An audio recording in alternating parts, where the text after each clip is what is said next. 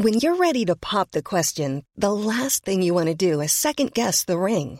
At Bluenile.com, you can design a one-of-a-kind ring with the ease and convenience of shopping online. Choose your diamond and setting. When you find the one, you'll get it delivered right to your door. Go to Bluenile.com and use promo code LISTEN to get $50 off your purchase of $500 or more. That's code LISTEN at Bluenile.com for $50 off your purchase.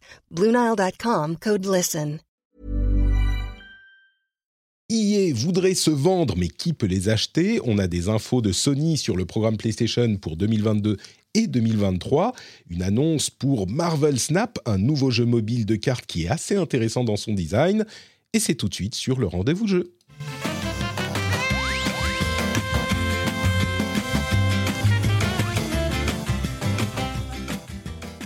Je crois que j'ai dit, j'ai dit rendez-vous jeu. Je- je- c'est- c'est perturbant tout ça. Salut Lou, comment ça va? Ça va très bien et toi? Écoute, euh, je n'ose pas dire que mes enfants sont malades parce que ça va devenir une running joke, mais mes enfants sont malades, donc on est crevés. Mais rien ne nous arrête, ni jour férié, ni enfants malades, ni euh, quoi que ce soit d'autre. On est là pour le rendez-vous tech. Non, le rendez-vous jeu. Oh là là. faut, faut se reposer, mon, mon cher Patrick. Ah, mais Lou, ça j'aimerais bien. Ça j'aimerais beaucoup. je disais il y, a, il y a quelques jours, je disais sur Twitter, ah, je suis tellement crevé. Et il y a quelqu'un qui me répond, bah, fais une sieste. Et je- Ah, les conseils de Twitter, c'est toujours bien. C'est ça, ouais, exactement. C'est vraiment euh, ah mais euh, je suis pauvre. Bah arrête. Euh, c'est Voilà, le genre. mais donc on est le 26 mai, on est dans l'épisode numéro 240 du rendez-vous jeu avec un gros programme et il y a bien sûr les remerciements aux patriotes. Cette semaine, Guillaume Vendée nous a rejoint dans le Patreon du rendez-vous jeu, donc merci beaucoup à lui. Il était d'ailleurs euh, dans le rendez-vous tech en tant qu'invité cette semaine, donc si vous voulez du Guillaume partout, vous pouvez aussi écouter le rendez-vous tech. Et le producteur de cet épisode, Steph Sinalco, qui a droit à son petit... Vous remarquerez que j'ai baissé le son des effets parce que certains m'ont fait remarquer que... Alors, d'une part, certains m'ont dit qu'ils aimaient pas les effets. On va les utiliser peut-être Oh. avec un peu plus... Ah, tu, tu es outré, non, Lou? Ah, je suis super outré quand même. N'est-ce pas? C'est, Ils sont magnifiques, ces effets sonores. Bon, il y en aura, il y en aura peut-être euh, de temps en temps quand même. Les musiques euh, de transition, ça passe entre les sections. Mais dans tous les cas, j'ai baissé un petit peu le son. Donc, ça va plus vous exploser les oreilles. Ça sera déjà ça de gagner. Euh, et merci donc à Steph Sinalco et à Guillaume Vendée qui sont patriotes. Patreon.com slash rdvjeux, évidemment, vous connaissez. D'ailleurs, pour les patriotes, on aura un petit after show après l'émission, normalement, si tout va bien, si les enfants ne surgissent pas dans la pièce avant la fin de l'émission. Il y a quelques trucs dont j'aimerais parler, dont les options d'accessibilité pour God of War. J'aurais quelques trucs à dire. C'est peut-être pas un sujet qui nécessite un traitement dans l'émission principale. Euh, et quelques remarques sur le Game Pass, euh, avec des gens qui expriment leur frustration sur le Game Pass. On en parlera aussi. Mais pour le moment, les sujets principaux euh, que, qu'on va, dont on va discuter. Et le premier d'entre eux, bah, on a qui, euh, qui, qui est en train d'essayer de se vendre. Lou, Lassina, Ah oui. Foubert. Que- alors, combien de fois, d'abord, avant de parler euh, combien de fois dans ta vie est-ce qu'on t'a appelé euh, Lou, Lassina, Flaubert? Ça, c'est importante. Beaucoup trop de fois. Oh, euh, f- j'ai eu toutes les variantes. hein. C'est pas la plus fréquente. euh, c'est Ah oui? Faubert souvent. Ouais, c'est pas. Flaubert le plus souvent, c'est. Ok. J'ai eu- l'assassinat aussi, très souvent. c'est vrai, hein? Je plaisante pas. Lou, l'assassinat, c'est, tu dis, la personne qui fait ce, cette erreur, tu te dis, euh, vaut mieux Ouais. faire un pas en arrière quand même, on sait jamais. Exactement. Et Lou, Lou Lassan aussi. Enfin, enfin, bref, on va pas parler de. Bon, écoute, euh, information extrêmement importante, donc, euh, sur, à laquelle suit l'information que Electronic Arts serait en train d'essayer de se vendre. Euh, alors, on a l'habitude de, de- des acquisitions dans le monde du jeu vidéo aujourd'hui. Euh, c'est quelque chose qui, depuis quelques années, est devenu hyper fréquent. Enfin, il y en a eu des monumentales, on en a parlé dans l'émission à chaque fois, euh, que ce soit des... euh, Enfin, la plus récente Activision par Microsoft, Mhm. euh, il y a quelques mois de ça. Ce qu'on pouvait imaginer du côté d'IA, c'était plutôt des rachats de studios, euh, d'autres studios. Mais selon un rapport euh, de notamment Kotaku, il y, a une, il y a eu des discussions entre IA et différentes sociétés euh, parce qu'ils essayent, eux, de se vendre à une plus grosse boîte. Et alors, euh, EA, c'est monstrueux, hein, c'est monumental, euh, c'est 10 000 employés, c'est une liste de studios absolument interminable. Euh, et du coup, ça pose la question de qui peut racheter EA.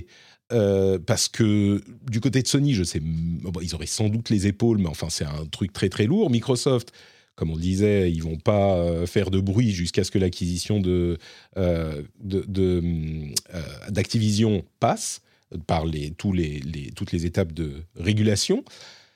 Et du coup, il reste qui? Bah, Ils sont allés voir visiblement des géants de la com, comme, enfin des médias comme Comcast, ils sont allés voir Apple, ils sont allés voir Disney. Euh, jusqu'à, enfin, à ce stade, ça n'a pas du tout, ça n'a pas donné quoi que ce soit. Donc les, discussions n'ont pas avancé à un niveau qui serait euh, substantiel. Mais il n'empêche, EA essaye de se vendre. Donc euh, oui, les, deux questions, c'est qui pourrait racheter, et puis pourquoi est-ce qu'il essaye de se vendre, et puis qu'est-ce que ça pourrait donner? Enfin, moi, ça m'a un petit peu surpris comme, comme info. Je ne sais pas si, Lou, toi, tu te dis non, non, bah si, ah. pourquoi pas, mais... Bah, déjà, tu parlais du. Maintenant, on a l'habitude. Tu as, introduit comme ça. Et, moi, quand, euh, quand j'ai lu cette, cette, annonce, ça a créé une espèce de distance cognitive. Euh, je me disais, mais enfin, c'est pas possible, c'est trop énorme.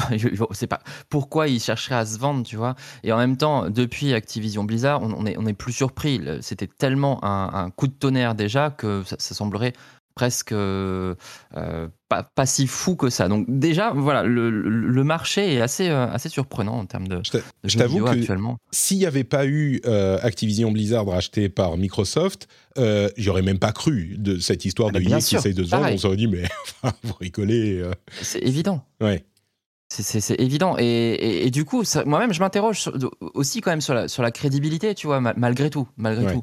Mais euh, parce que je je vois pas forcément leur intérêt. Après, bon, je suis pas un spécialiste du business, mais je vois cette, cette façon qu'ont les, les, acteurs de vouloir vraiment se, bah, se, renforcer et, grossir, et des espèces de euh, pas des pas des monopoles, mais en tout cas des, des, des pôles très importants de création.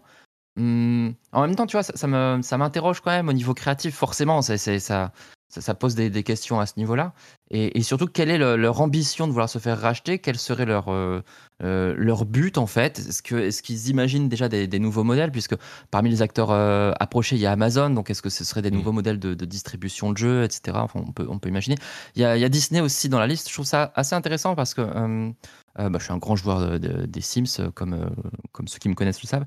Et, et j'ai bien aimé ce qu'ils ont fait au niveau de, de, Star Wars dans les Sims avec des, vraiment des, un travail assez intéressant sur, euh, sur une extension qui était dédiée, qui s'appelait euh, Voyage sur Batou, euh, mmh. avec, voilà, tu pouvais incarner quelqu'un de la Résistance ou quelqu'un de l'Empire, des petites missions, des personnages cultes de la licence. Ça, aurait pu être mieux, évidemment, comme d'habitude, mais, mais je trouve que c'était une bonne manière, en tout cas, qui n'était pas trop gimmick, de travailler sur l'univers Star Wars.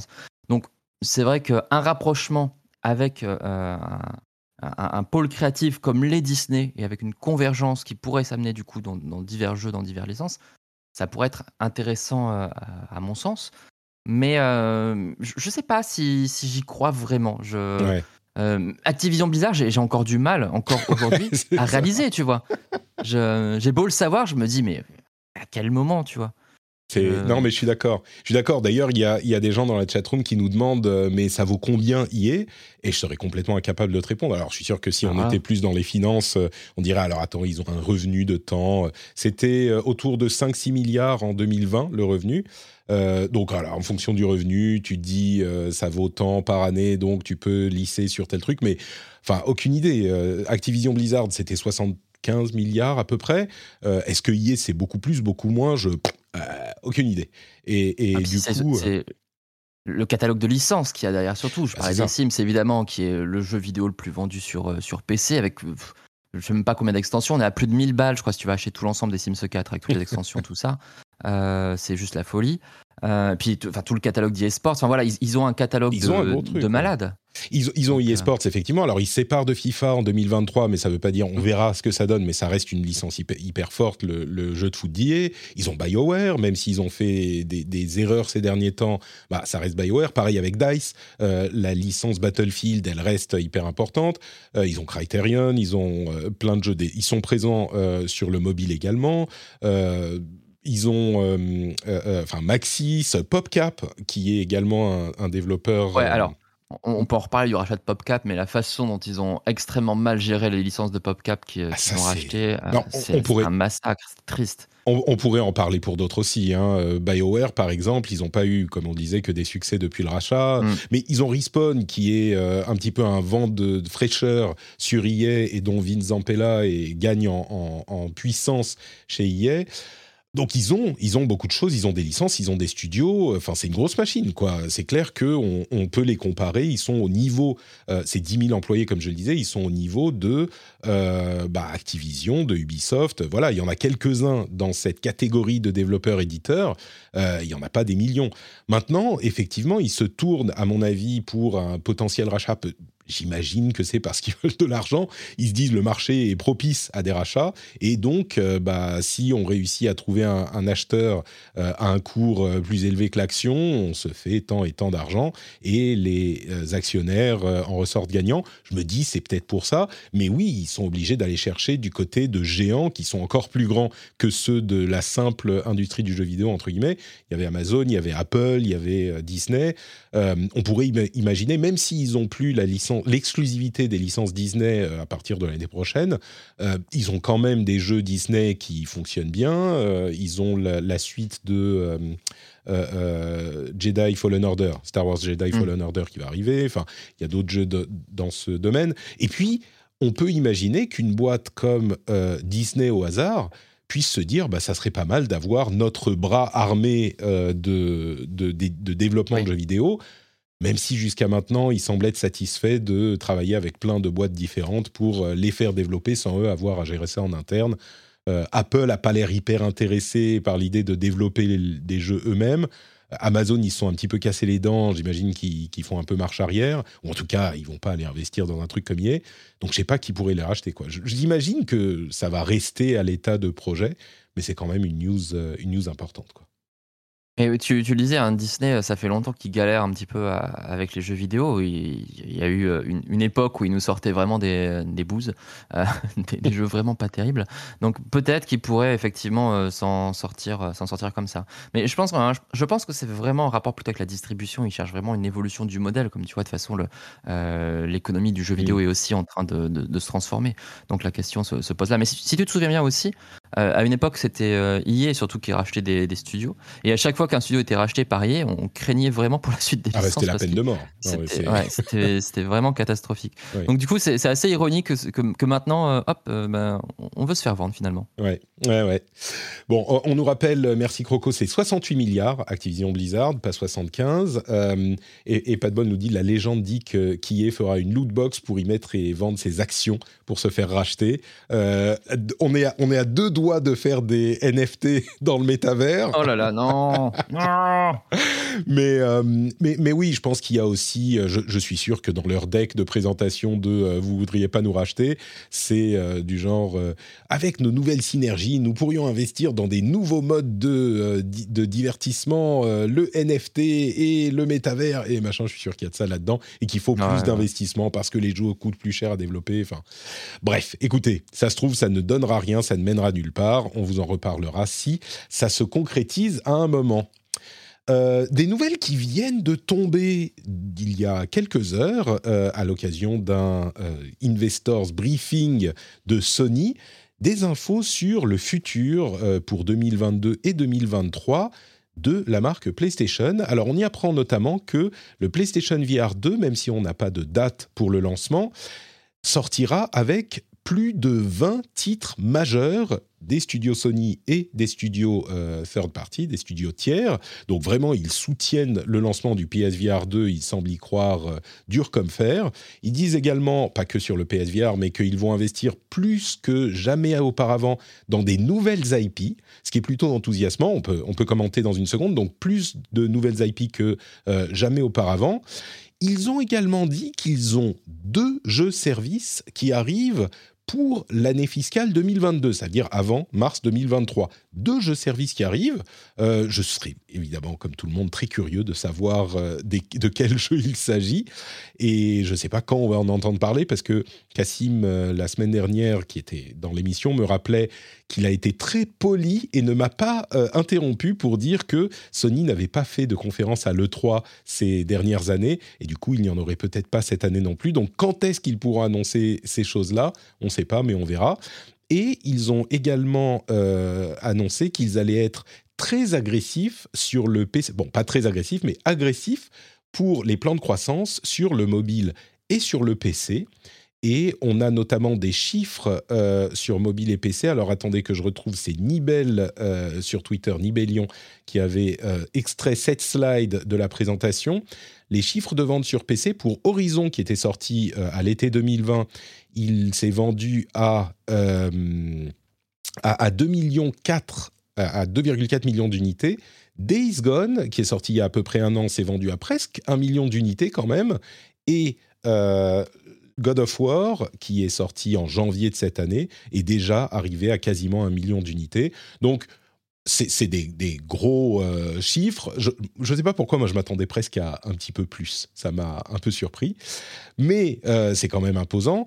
Et la dernière news sur euh, cette discussion qu'ils ont eue, enfin cette présentation, c'est qu'ils estiment que à partir de maintenant, la disponibilité des PlayStation 5 devrait s'accélérer et ils pensent qu'ils vont rattraper la base installée de PlayStation 4 dès la quatrième année de vie de la PlayStation 5. Donc ils, pensent qu'il va y avoir une grosse, grosse euh, adoption des consoles parce que, souvenez-vous, sur la première année, ça avait été très, très vite. Euh, la deuxième année, c'est-à-dire cette année-ci, ils n'ont pas pu fournir assez de consoles pour satisfaire la demande à cause des contraintes de, euh, de, de, comment dire, de pénurie de processeurs. Et donc là, ils disent on a résolu les problèmes, ça va se réaccélérer, donc on peut espérer que d'ici la fin de l'année, les PlayStation 5 seront un peu plus faciles à trouver. Mais donc ça fait pas mal de choses, hein. PSVR 2, euh, plus de nouvelles licences que euh, dans leur histoire, deux jeux services, et puis développement mobile et PC, on a parlé du PC mais pas tellement de mobile. Est-ce qu'il y a des choses qui te, qui te marquent plus particulièrement dans toutes ces infos, Lou? Ah, moi, ce qui me marque, c'est surtout la, stratégie, euh, en fait, que je trouve assez, euh, euh, pas forcément étonnante, mais en tout cas couillue, si on peut dire. c'est, tu vois, c'est ce côté vraiment, ils, investissent à, peu près tous les, tous les champs, ce, qui est, ce qui est très différent, par exemple, d'une stratégie à la Nintendo, qui vont vraiment être, je suis très très Switch et je m'occupe de ma petite console et je fais mes petits jeux et, limite, je, je, me concentre vraiment là-dessus. Et là, tu as l'impression que Sony est vraiment sur tous les fronts tout le temps, partout, hmm. ce qui est quand même assez, euh, assez impressionnant. Euh, tu as, les ventes qui suivent sur la PS5, euh, ce, qui, est, ce qui est pas mal. mais tu vois, par exemple, je m'interroge beaucoup sur, sur le VR2. Je je sais pas trop s'il y a vraiment un marché pour ça. J'ai pas l'impression que la première version nous, ait, nous ait prouvé qu'il y avait vraiment un marché pour ça. Il y a un, il y a un intérêt, on va dire, euh, rigolo, euh, voilà, une curiosité, je dirais, mais je suis pas sûr qu'il y ait un marché vraiment pour adopter euh, la, VR au niveau du jeu vidéo, ou en tout cas que ce soit plus large. Après, il doit y avoir effectivement des études de marché qui leur disent, voilà, ça c'est une, portion intéressante de joueurs à toucher. Mais tu vois, 20 jeux, Peut-être que c'est effectivement l'effet de levier qui permettrait euh, à, la VR de s'installer, parce que c'est aussi ce qui manquait avant, c'était le catalogue, bien évidemment. Tu peux pas installer euh, une, façon de jouer sans catalogue. Là, ça peut-être que ça permettra, mais il faut vraiment des, euh, des game changers en fait, des choses qui, vont vraiment marquer. Des, killer apps. Je pense que le, le PSVR 1 s'était bien vendu. Il y avait, ils sont vendus, ils l'ont vendu à quelques millions d'unités, donc c'est pas ridicule. Mais je crois que tu as tout à fait raison. La question reste entière. Et j'ai l'impression que là, on va, avoir la, réponse à, cette question.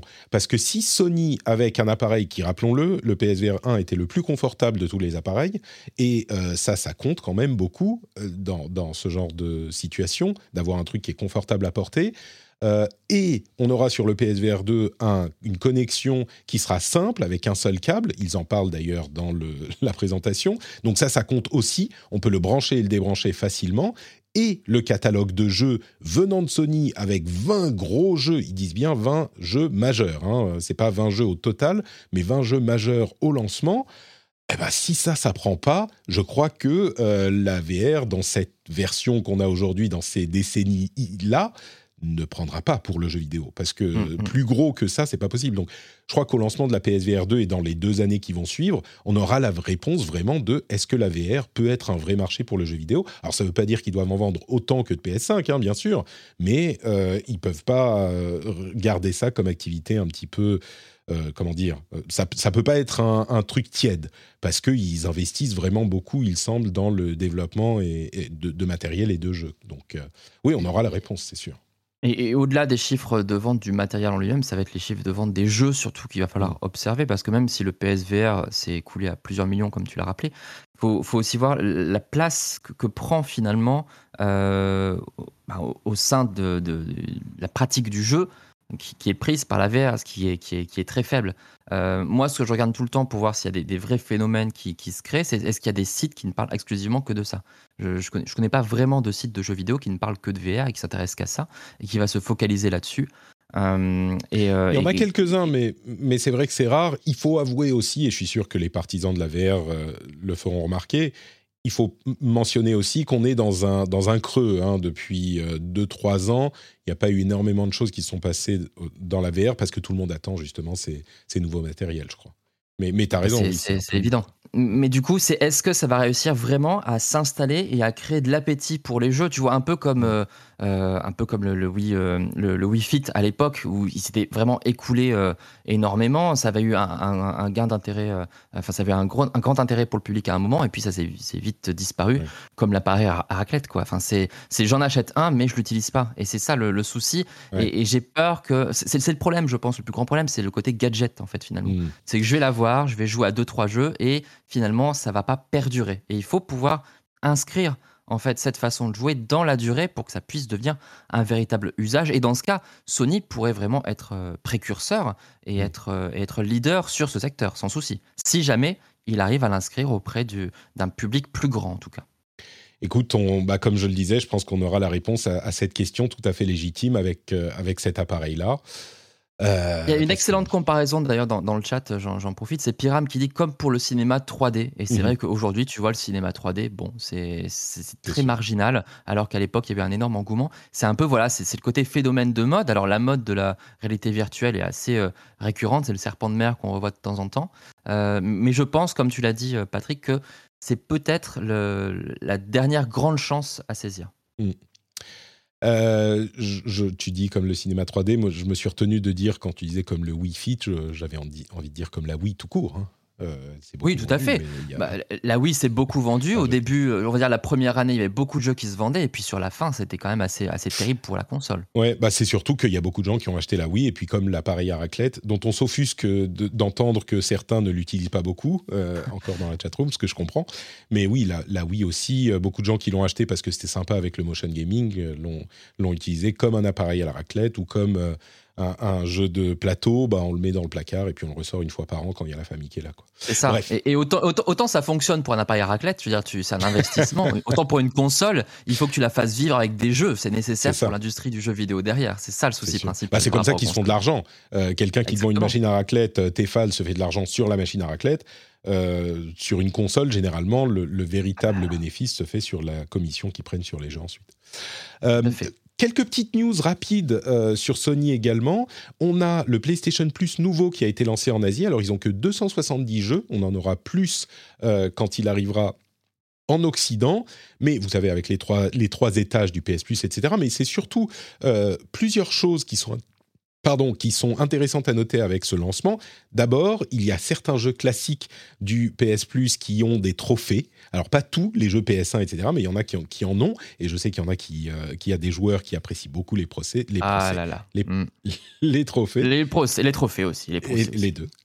Euh, il est possible d'acheter des jeux classiques euh, sur PS5, donc des jeux d'ancienne génération, sans avoir l'abonnement PS Plus. Donc, comme on, avait eu des spéculations là-dessus, ben, c'est confirmé, en tout cas là-bas. Par contre, là, euh, une série de, de nouvelles un petit peu moins bonnes, c'est le moins qu'on puisse dire. D'une part, on a des jeux PS1 qui sont encore une fois les versions PAL 50 Hz. Alors, ça nous dérange moins, nous, d'avoir le. Tais-toi, Siri. Euh, d'avoir les jeux en, en PAL, mais euh, on- la plupart des jeux sont développés, étaient développés en NTSC, euh, qui est le système japonais pour les gens qui s'en souviennent pas des télés à tube cathodique au Japon et aux États-Unis, on était en NTSC. Et la grosse différence entre PAL et NTSC, c'est que le NTSC est en 60 Hz, donc 60 images par seconde, et le PAL est en 50. Du coup, on passe souvent de. Euh, on avait généralement euh, une fréquence qui était divisée par deux, donc on a souvent des jeux en 25 images par seconde. En plus, la taille de l'écran est réduite. Enfin, les jeux en PAL posent beaucoup de problèmes, et il y en a, encore une fois, plusieurs qui sont euh, des jeux PS1 en version PAL dans le service d'abonnement. Donc ça, c'est une grosse déception. Alors, c'est pas tous, hein. il y en a certains qui sont NTSC quand même, mais euh, c'est quand même frustrant. Et puis, il y a eu euh, un petit souci avec l'abonnement en question. C'est peut-être pour ça qu'ils ne l'ont pas lancé dans tous les marchés euh, dès le début. Et vous avez peut-être entendu parler de cette histoire de joueurs qui étaient abonnés d'une certaine manière et qui se sont vus demander un supplément par le système parce qu'ils avaient acheté un abonnement au PS Plus moins cher avec une réduction et du coup, le système leur a dit, bah, comme vous avez acheté avec une réduction, maintenant qu'on passe au nouveau PS Plus, faut payer la différence. Euh, c'était assez scandaleux. Et je me suis, j'étais curieux de la chose. En fait, ils ont des codes, ils ont différentes euh, gammes de codes, et ils ont des codes qui sont spécifiquement dédiés à des promos, et donc c'est des codes qui sont moins chers. Et donc ils savent les retrouver. C'est pas juste que euh, ils. Enfin, je me demandais comment ils retrouvaient qui avait acheté des codes en promo. Mais bon, bref, il y a des codes qui sont moins chers, et PlayStation a communiqué là-dessus hier en disant Ouh là là, c'était une erreur, désolé, euh, on a euh, donné le remboursement aux gens, on a corrigé le problème. Donc, euh, bon, je ne sais pas si c'était volontaire et qu'ils se sont pris un petit scandale. je pense que c'était une erreur, mais voilà, c'est corrigé et ça n'aura pas lieu chez nous. Si vous êtes abonné pendant longtemps au PS Plus ancien, ça sera transféré sans demande de supplément au PS Plus nouveau. Euh, donc voilà pour les quelques petites infos supplémentaires de chez Sony que j'ai passées là. Euh, ça, t'inspire quelque chose? Soit tu attends les jeux classiques en, en PAL ah euh, parce que tu veux y jouer comme tu y jouais ici en, France? Euh, je, suis que de, savoir pourquoi tu, te, comment tu as su que c'était le truc qui m'intéressait le plus, c'était vraiment les jeux classiques. Euh, j'arrive effectivement à un âge où je tourne en boucle sur mes jeux et j'admire du coup, Patrick, ta, ta, capacité à rester toujours euh, alerte sur les, dernières informations, car moi, je, vraiment, je commence à jouer de plus en plus à mes jeux Super Nintendo et, et Nintendo 64. Je suis dans une période très, très, euh, très vintage, on va dire, très rétro. Et non, j'aime bien, c'est ce que j'allais dire, c'est vraiment le point sur lequel j'allais réagir, c'est sur ce côté, euh, euh, on, prend soin du coup de notre catalogue et on ajoute même des nouvelles fonctionnalités à travers les, trophées. Alors j'ai une période où j'étais à, fond dans les succès sur, sur 360, il me fallait un succès au minimum par jour. Hein. J'ai fait, une, j'ai fait ça pendant trois ans. J'ai fait plus de 1000 jours de suite où j'ai, réussi à avoir au minimum un succès par jour. J'étais très fier. C'était totalement inutile. J'avais du temps à perdre quand j'étais jeune. Euh, euh, et, et, là, voilà, je trouve que c'est une bonne manière en fait de remettre en avant des, des jeux parce qu'en plus, le problème du jeu vidéo, je dirais, c'est que tu as une considération assez négative sur les anciens jeux. Moi, à chaque fois que je joue à un jeu rétro, on me dit oh, Tu joues à ça Oui, mais en fait, c'est pas parce qu'on est en 2022 qu'un jeu sorti en 95 ou en 2000 ou en 2010 n'est plus valable. Tu vois, c'est comme si on disait que euh, les, films avant ta date de naissance n'existent pas et ça n'a pas d'intérêt. Non, c'est faux. Il, reste de très belles choses. Et je trouve que dans le jeu vidéo, euh, même si aujourd'hui euh, le, rétro, il y a à boire et à manger, et on nous vend aussi parfois des, jeux rétro à des prix exorbitants qui sont carrément pas justifiés. N'est-ce pas Nintendo avec son, petit côté premium sur la 64 avec son émulateur dégueulasse mais voilà, je trouve qu'il faut pouvoir le, remettre en avant. Euh, euh, et, c'est une bonne manière euh, de, rapporter de l'intérêt et de, pouvoir surtout avoir un moyen de les acquérir de bonne qualité. C'est toujours mieux, bien évidemment. C'est ça qui est particulièrement notable, oui, le fait qu'on puisse les acheter même quand on n'est pas abonné, le fait qu'ils reviennent. Et on espère en fait que ça soit, alors d'une part, cette question de version PAL ou NTSC mise de côté, qui est un peu frustrante parfois, on, espère qu'ils vont étendre cette possibilité et qu'à terme, on aura, comme du côté de Xbox, une grosse partie des jeux et du catalogue, euh, on va dire, notable qui sera disponible. Ils ne le disent pas comme ça, mais c'est ce qu'on peut espérer. quoi. On verra. On verra bien. Dernière grosse news que je voulais évoquer, euh, c'est un truc qui sera peut-être un petit peu niche pour certains, mais c'est le lancement du jeu, ou plutôt l'annonce du jeu Marvel Snap, de Second Dinner. Est-ce que tu, as suivi un petit peu ça? Je vais expliquer, hein, mais euh, Marvel Snap, tu sais ce que c'est ou pas du tout? Bah écoute, je me suis renseigné du coup dans le conducteur parce que j'ai découvert l'existence quand tu m'as invité pour l'émission. Euh, mais sinon, euh, mais sinon non, c'est pas vraiment le genre de jeu auquel je joue. J'avoue que l'univers Marvel, euh, je, connais sans connaître. Hein. J'ai regardé quelques films, mais je suis pas forcément très euh, enfin comment dire c'est pas pas client mais c'est c'est pas euh, c'est pas quelque chose qui euh, auquel je pense tout le temps quoi. Tu m'aurais dit un Mylène Farmer Snap par exemple mais mais là voilà. Et puis effectivement donc à la Hearthstone c'est pas c'est pas non c'est un genre de jeu dans lequel il faut vraiment s'investir en plus sur le temps. Et c'est pas quelque chose dont, dont, et eh ben justement. Justement, ça tombe bien parce que je crois que ce jeu pourrait potentiellement, de tous les jeux de ce type, être un truc qui euh, pourrait te faire un petit peu changer d'avis, ou en tout cas t'intéresser, ah. parce que ils ont une... Bon, euh, la licence euh, Marvel, ça reste Marvel. Hein. Si, si Second Dinner se met à faire un jeu Pokémon Snap, tu vois, par hasard, au, hasard, je, plaisantais avant le... Quand, quand, quand, je te parlais de participer à l'émission, je te disais allez, c'est un, truc Pokémon Snap comme ça, ça va te, plaire. C'est une suite, c'est un remake, c'est un. Euh, mais non, pas du tout. Mais en fait, ce qui est intéressant, c'est que Second Dinner est une société qui a été fondée par Ben Broad, euh, Hamilton Chu, Young Woo et des personnes dont le nom ne vous, ne vous dit peut-être rien, mais qui sont en gros les gens qui ont euh, créé Hearthstone chez Blizzard.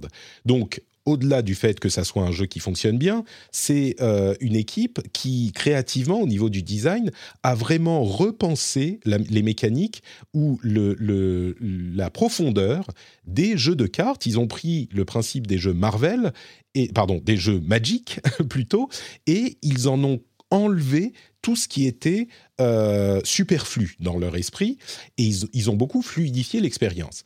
Et du coup, ils sont partis de Blizzard il y a 4 ans et ils se sont lancés dans, dans leur propre boîte. Ils ont eu la licence Marvel. Ils ont un financement de Tencent, euh, si je ne m'abuse. Tencent ou NetEase, enfin l'un des deux. Je crois que c'est Tencent. Et ils ont maintenant annoncé Marvel Snap, qui est un petit peu à Hearthstone ce que Hearthstone était à Magic. Ils ont simplifié la chose tellement sans perdre de profondeur, ou en tout cas euh, en perdant beaucoup moins de profondeur que ce qu'implique la, simplification, que les jeux, euh, les parties peuvent se finir en 3-4 minutes. Hmm avec, euh, et donc évidemment, euh, c'est clair, c'est euh, un jeu mobile qui sera aussi sur PC, mais mobile avant tout. Je vais revenir à, l'annonce quand même, parce que je saute un petit peu des étapes. Donc, ils ont annoncé Marvel Snap, qui est un jeu de cartes mobile et aussi PC, qui devrait arriver dans, on n'a pas de date, mais on imagine les semaines, les mois à venir. La bêta a déjà commencé sur Android dans certains territoires. et donc, comme je le disais, ils veulent simplifier énormément de trucs pour correspondre au marché mobile. Et ouais, alors, si, si, tu me permets, euh, quand tu dis ils veulent simplifier, parce que j'ai lu les règles hein, que tu as notées dans le conducteur, mais je me suis arraché les cheveux, j'essaie de comprendre. je, ne te mets pas en cause hein, à aucun moment, mais c'est un petit, ça reste quand même un petit peu complexe, tu vois. Moi, tu me proposerais un Marvel, euh, Marvel Dame, euh, ça, m'irait très bien. Marvel, Marvel, oui, mais écoute, on va voir si je vais réussir à t'expliquer un petit peu ça, parce que c'est vrai que c'est un peu nerdy, c'est un peu game designy, mais euh, je pense que les gens qui sont intrigués par ce genre de choses pourront être intéressés parce qu'ils ont réussi vraiment à simplifier les choses. Euh, pardon, en distribuant la complexité pour qu'elle ne soit pas uniquement euh, dans la, manière dont on construit son deck. Je vous explique. Le jeu de base, donc, les parties durent environ 3 minutes. En fait, on a 6 tours d'une minute avec des encouragements pour abandonner. Je vais vous expliquer. C'est-à-dire qu'on est euh, encouragé à quitter la partie et à abandonner si on sent qu'on va perdre. D'une part, les deux joueurs placent leurs cartes en même temps à chaque tour. C'est-à-dire qu'on a les six tours et les deux joueurs placent leurs cartes en même temps. On n'a pas d'abord c'est moi, ensuite c'est toi. On place la carte et puis les cartes sont révélées et leurs effets sont activés. On a 12 cartes seulement pour chaque deck. Donc on n'a que 12 cartes à choisir. Par contre, chaque carte a un effet spécifique. C'est-à-dire qu'on n'a pas de cartes qui n'ont aucun effet. Chaque carte dit, euh, si vous euh, placez cette carte ici, elle va ajouter des points aux deux autres côtés. Par exemple, hein. mais chaque carte a un effet spécial. Et on doit en choisir 12 pour faire son deck, donc c'est beaucoup plus restreint que même dans Hearthstone qui en avait une trentaine. Le but du jeu, c'est que on a trois lieux sur la carte et à chaque fois qu'on place une, enfin sur le board, et à chaque fois qu'on place une de nos cartes, sa caractéristique puissance s'ajoute au lieu, tout simplement. Et à la fin de la partie, il faut que sur les trois lieux, on en ait gagné deux. Donc c'est celui qui gagne deux lieux sur trois. Mais on ne peut placer que quatre cartes maximum par lieu. Et donc, on place nos cartes à chaque tour, et au bout du compte, on compte euh, qui a le plus de puissance sur chaque lieu, et celui qui en a gagné deux a gagné, sur six tours. Sauf que il y a des petites subtilités. Évidemment, chaque carte a des effets particuliers, hein, ça je, viens de le mentionner, mais les lieux ont aussi des effets particuliers. On a par exemple des lieux qui vont dire, attendez, j'avais pris euh, quelques exemples, euh, tac, tac, tac, euh, on ne peut placer qu'une seule carte ici. Ou alors, on ne peut placer que des cartes qui ont 3 ou 4 points d'énergie. Là, c'est une sorte de mana. Hein. Chaque tour, on gagne un point de mana à utiliser en plus dans le tour. Donc, premier tour, on a un point de mana, donc on peut, enfin d'énergie. Donc, on ne peut placer que des cartes qui coûtent 1. Tour 2, on en a deux, donc on peut placer une carte qui coûte 2 ou deux cartes qui coûtent 1, etc., etc. Mais sur certains lieux, on peut placer que certaines cartes. Ou alors, euh, dans un lieu, on va avoir euh, une caractéristique qui dit, bah, sur ce lieu, ça va invoquer une carte au hasard quand vous en posez une autre, ce genre de choses. Et les lieux sont révélés pendant les trois premiers tours. Premier tour, on ne connaît que le premier lieu. Deuxième tour, le deuxième se révèle. Troisième tour, le troisième se révèle. Donc déjà, on voit de quelle manière la complexité, la stratégie du jeu n'est pas uniquement dans les cartes elles-mêmes. On a de la stratégie qui s'établit sur les lieux eux-mêmes, donc qui est distribuée en dehors du deck euh, pour, garder le truc intéressant. Euh, on a également cette mécanique de snap qui fait que, et c'est là que les gens sont encouragés à euh, quitter la partie, entre guillemets, on joue pour gagner des cubes cosmiques, des cosmic cubes, qui euh, établit votre rang de puissance. Au départ, on joue pour un cube cosmique, mais à n'importe quel moment, un joueur ou l'autre ou les deux peuvent snapper, et ce que ça fait, c'est qu'au tour d'après, on va doubler la mise. Donc si on snap le tour d'après, on va jouer pour deux cubes cosmiques. À la dernière, au dernier tour, ça double encore. Donc si on arrive au dernier tour et qu'une personne a snappé, on va jouer pour quatre cubes. Et si les deux ont snappé, ça peut monter jusqu'à 8 cubes. Et à ce moment, quand la personne va snapper, on peut dire, oula, euh, moi je suis pas en très bonne position, je préfère perdre mon... abandonner, partir, euh, enfin, filer, et perdre un cube plutôt que d'en perdre deux si je continue. Euh, et du coup, j'abandonne, je perds mon cube, mais je, je suis sûr que je vais pas en perdre deux. Et là où c'est hyper intéressant, cette mécanique, c'est que au niveau du mobile, ça accélère encore les parties. Ça permet aux gens d'abandonner sans forcément sentir qu'ils ont perdu, parce qu'ils ont quand même euh, gagné le fait d'être sûr de ne pas, de ne pas en perdre deux s'ils avaient continué. Et ça accélère les parties, parce que certains vont peut-être partir à un moment. Ça amène aussi une mécanique un petit peu de bluff. Tu snaps, donc tu signifies à ton ennemi que euh, bah, tu penses vraiment pouvoir gagner, et l'autre va devoir décider si euh, il te croit ou pas, etc. Donc tout ça, ça amène des mécanique hein, ou de la stratégie supplémentaire qui n'est pas uniquement basée sur les cartes. Et les cartes, d'ailleurs, elles ont un coût en mana, en énergie et un niveau de puissance, et c'est tout. Il n'y a pas de point de vie, il n'y a pas de euh, caractéristiques vraiment uniques sur les cartes, ou très très rarement. Euh, donc, c'est relativement simple sans être, euh, sans perdre la complexité ou la stratégie du truc. Il y a aussi tout un aspect euh, graphique qui est assez sympa. Les cartes sont, euh, elles ont une sorte de parallaxe 3D euh, qui est mm. assez bien fait, des effets, enfin c'est plaisant quoi. C'est pas surprenant vu comment ça se passait sur Hearthstone. Et un dernier mot sur le business model. On n'a pas tous les détails encore. Ils disent on veut que toutes les cartes soient accessibles.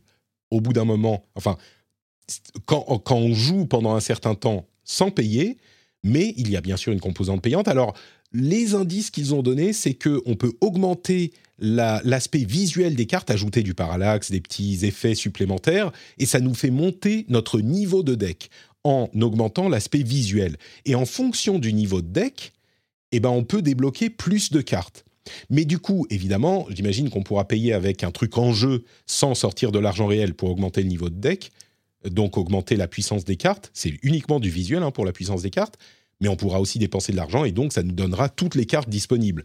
Donc, on aura quand même une motivation à payer pour augmenter les, le niveau de deck, donc l'aspect esthétique des cartes mais ça aura un effet sur le jeu aussi, puisque ça vous donnera des cartes quand même, qu'on pourra obtenir même sans le faire. Et puis, il y aura un système de Battle Pass en plus. On verra sur les détails euh, du, business model à terme.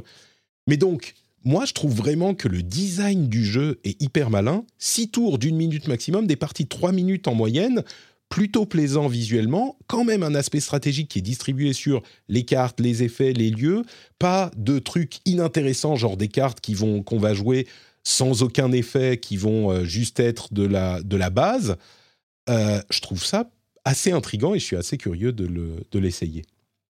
Est-ce bah, que écoute, euh, moi ça m'inspire une chose, c'est la reine d'Angleterre qui marche à cloche-pied avec une gaufre sur la tête, quoi. C'est Camoulox, quoi. Je, je suis pas le seul à être largué. Hein. Fanny dans le chat aussi est larguée. Non, en vrai, je, je vois le côté simple. C'est une espèce de bataille améliorée et effectivement, mais je trouve que ça reste chargé graphiquement et à, chaque fois que je vois ce genre de jeu, euh, enfin, je comprends totalement qu'il y a un, public pour euh, Hearthstone. Moi, je suis juste pas tombé dedans du tout. Euh, c'est c'est je comprends, hein, c'est pas grave. Ça, on peut rester amis, Lou. Hein, ça, ça, ça, je, dis pas que je peux pas comprendre. Je dis pas que je suis stupide, je, pas encore. Mais, mais c'est juste que j'ai pas pris le temps en fait de m'y intéresser. Et je pense que ça reste quand même des jeux pour lesquels il faut prendre du temps pour, euh, pour, euh, pour, jouer malgré tout, même si là, ça a l'air plus simple, effectivement, plus rapide. Et je suis d'accord avec toi, le, fait que ce soit extrêmement rapide, avec cette possibilité de, de, de, quitter euh, au cours de la partie, reste un, bon moyen, effectivement, d'intéresser un public intermédiaire. Mais je trouve ça dommage qu'on n'ait pas un, équivalent avec une licence forte au triple triade de Final Fantasy VIII, par exemple, qui reste, je trouve, un des, des mini-jeux spin-off, mais présent du coup dans le jeu, là, pour le coup, euh, je trouve ça vraiment dommage qu'il n'y ait pas un, univers comme ça qui se, qui se déploie. Plus le fait que là soit Marvel, donc effectivement, ça me parle moins. Peut-être que s'il y avait eu Mario et Peach, je, me serais un peu plus intéressé. Mais, et, je pense que le gameplay aurait aussi été euh, un peu plus simple. Rien que le fait qu'il y ait euh, deux chiffres, machin, sur le truc. Alors je sais que c'est pas compliqué, tu as un coût d'utilisation et une puissance. Mais ça fait beaucoup de données, en fait, je trouve, à, l'image. Je dis pas que c'est insurmontable, mais je pense que le mobile, euh, c'est bien des jeux vraiment épurés, quoi. Et, moi là, ça me, ça me titille Donc tu as l'impression qu'ils essayent de faire rentrer un truc qui est trop gros pour le, pour le mobile. C'est vrai que quand bah, on voit hein. le, le, moi ça me parle parce que j'ai beaucoup joué à Hearthstone pendant un moment. Et je sais qu'il y a beaucoup d'auditeurs qui sont euh, euh, particulièrement fans de ce type de jeu, donc ça leur parlera aussi. Mais c'est vrai que quand je regarde le board là sur le mobile, Bon, il y a plein de choses à l'écran, quoi. Euh, il y a quatre ah cartes, trois lieux, quatre, quatre, cartes de chaque côté, euh, le deck en dessous. Les... Oui, je comprends que ça, ça soit un petit peu intimidant. Euh, ceci dit, je pense quand même qu'il y a une démarche de, design qui est hyper intéressante. Et pour les gens qui s'intéressent à ce type de jeu, à voir si ça touchera un public plus large. Bon, là, sur notre euh, sample de une personne, euh, c'est peut-être pas le cas. mais pour les gens qui s'intéressent à ce type de jeu, je crois que beaucoup de gens vont euh, être intéressés parce que ça offre vraiment, contrairement à Hearthstone dont les parties durent quand même 10-15 minutes, là, c'est vraiment une solution, une vraie solution pour jouer à ce type de jeu avec la profondeur de ce type de jeu, mais en mobilité. Et ça rejoint un petit peu la question de la, des, jeux, entre guillemets, pour vrais gamers euh, en mobilité qui est en train de euh, d'être bah, comme pour le PSVR là on va avoir la réponse je crois que là cette année entre Diablo Apex Legends même un truc comme Snap euh, on va avoir la réponse de est-ce que les vrais gamers vont être intéressés par des jeux mobiles? J'ai eu anecdotiquement beaucoup de gens qui sont qui, qui ont répondu dans le Discord, par exemple, ah ouais, bah là, ça me parle beaucoup, quoi, mais qui était intéressé par ce type de jeu. Bref. Pourquoi pas? Après, tu vois, moi, c'est vrai que euh, à, contrario, je me dis que euh, peut-être qu'ils ont voulu aller trop loin dans la profondeur. là où finalement, je sais pas par peut-être par, par peur que ce soit peut-être trop simpliste, mais en même temps, je me dis avec une licence comme Marvel, hmm. avec Hearthstone, tu peux te permettre, tu vois, c'est pas une licence, enfin, je veux dire, tu peux te permettre de faire de la profondeur, de faire de la complexité. Le jeu est, vendu comme ça. Là, avec une licence comme, euh, comme Marvel, est-ce qu'il fallait pas justement être un peu plus grand public? C'est la question que je me pose en fait finalement. Est-ce que marrant parce que de c'est vraiment intéressant parce que comparé à un truc comme euh, Hearthstone qui lui-même était simplifié par rapport à Magic, là, au niveau de la complexité, de la charge mentale, c'est beaucoup plus simple. mais, mais du coup, ce que tu nous dis, c'est que pour quelqu'un qui n'a pas l'habitude, qui n'a pas une connaissance, un passif sur ces jeux-là, euh, toi, c'est overload. Euh, pour le coup. Mais, pourtant, je joue au jeu, au jeu Pokémon, enfin au jeu de cartes Pokémon, tu vois, qui est, qui est ultra simplissime. Et, mais j'ai encore des gens qui me disent Oh là là, j'ai dû apprendre les règles, je trouve ça compliqué. Alors je trouve que le jeu de cartes Pokémon, tu vois, il est vraiment, c'est enfantin, c'est vraiment enfantin. Et, euh, et, et, je trouve que d'ailleurs, la, version PC, qui est, qui est, gratuite en plus, est, est très très bien, et bien conçue, et très claire graphiquement. Euh, bon, on est sur PC, après, tu as, plus de, as plus de surface. Mais, euh, mais je, peut-être que, peut que c'est ce qui manque. Moi, je trouve qu'il manque peut-être de simplicité et que ça reste quand même encore une étape un peu trop complexe alors qu'on a une licence qui est très grand public. Et je pense qu'il y aura des déceptions quand même vis-à-vis de ce jeu parce qu'il y aura forcément des joueurs qui voudront s'y intéresser et qui trouveront ça peut-être un peu trop complexe euh, par rapport à, à leur, leur attente. C'est possible. Euh, moi, je crois que, enfin, on verra, on verra. Mais la réponse dans, quelques mois, je pense qu'il tardera pas à, sortir. D'ailleurs, euh, Diablo Immortal, c'est la semaine prochaine en parlant de jeux mobiles, donc euh, ça arrive, c'est le 2 juin. C'est bien ça. Très bien. Eh bien, écoutez, on va continuer avec nos jeux du moment. Mais avant les jeux du moment, on va quand même remercier les patriotes. Et oui, vous le savez, le moyen euh, unique de soutenir l'émission. Bon, vous pouvez m'envoyer des bisous sur Twitter, hein, euh, c'est toujours apprécié. Mais si vous voulez euh, contribuer financièrement à l'émission, vous allez sur patreon.com slash rdvjeux et vous devenez un auditeur actif, un patriote, un membre de la famille, et vous soutenez un créateur que vous appréciez. Euh, c'est important, hein, mine de rien, parce que c'est vrai que le contenu, la création de contenu sur Internet, ben, c'est pas facile. Euh, ça demande énormément de travail et c'est euh, pas facile à monétiser également. Il y a beaucoup de gens qui se reposent sur la pub. Mais ça, ça amène des, des problèmes un petit peu différents. Moi, ce que j'apprécie, c'est ce modèle hybride où il y a effectivement un petit peu de pub, mais surtout le soutien des créateurs, euh, pardon, le soutien des auditeurs, le soutien direct, comme à la vieille époque, hein, quand on achetait un magazine. Alors il y avait de la pub dedans, mais on était euh, essentiellement, on va dire, redevable à nos auditeurs ou à nos lecteurs à l'époque. Euh, oh, enfin, on peut encore acheter des magazines, hein, il y en a des très bien, mais euh, on est redevable à nos auditeurs et c'est vous, c'est euh, vous qui faites exister cette émission. Et en plus de ça, vous avez des bonus plutôt sympas, comme par exemple le fait de ne pas avoir de pub justement dans votre flux privé, d'avoir des contenus bonus plutôt cool, d'avoir les timecodes dans les notes de l'émission si vous voulez sauter un, un passage qui vous intéresse moins, etc., etc. Donc J'espère que vous appréciez suffisamment l'émission pour au moins considérer peut-être euh, l'idée de devenir soutien du rendez-vous jeu. Et pour ce faire, vous allez sur patreon.com slash rdvjeux. Vous pouvez le faire tout de suite hein. sur votre mobile. C'est comme Pokémon Snap, ça prend moins de 3 minutes. Vous pourriez là aller sur patreon.com slash rdvjeux tout de suite. Le lien en plus dans les notes de l'émission. Et au bout de 3 minutes, vous seriez patriote. C'est merveilleux. Mais si vous ne le faites pas, bah, souvenez-vous, quand vous rentrez chez vous, vous mettez les clés dans le bol et ça fait cling. Et là, vous dites Oh, mais ah, bien sûr, vous faites snap, Patrick. Il faut que je pense à Patrick. Ça fait cling, Patrick. Et vous allez sur patreon.com/slash rdvjeux à ce moment chez vous, dans le confort de votre propre maison. Et je remercie tous ceux qui soutiennent déjà le rendez-vous jeu. Say hello to a new era of mental health care. Cerebral is here to help you achieve your mental wellness goals with professional therapy and medication management support. 100% online. You'll experience the all new Cerebral Way, an innovative approach to mental wellness designed around you.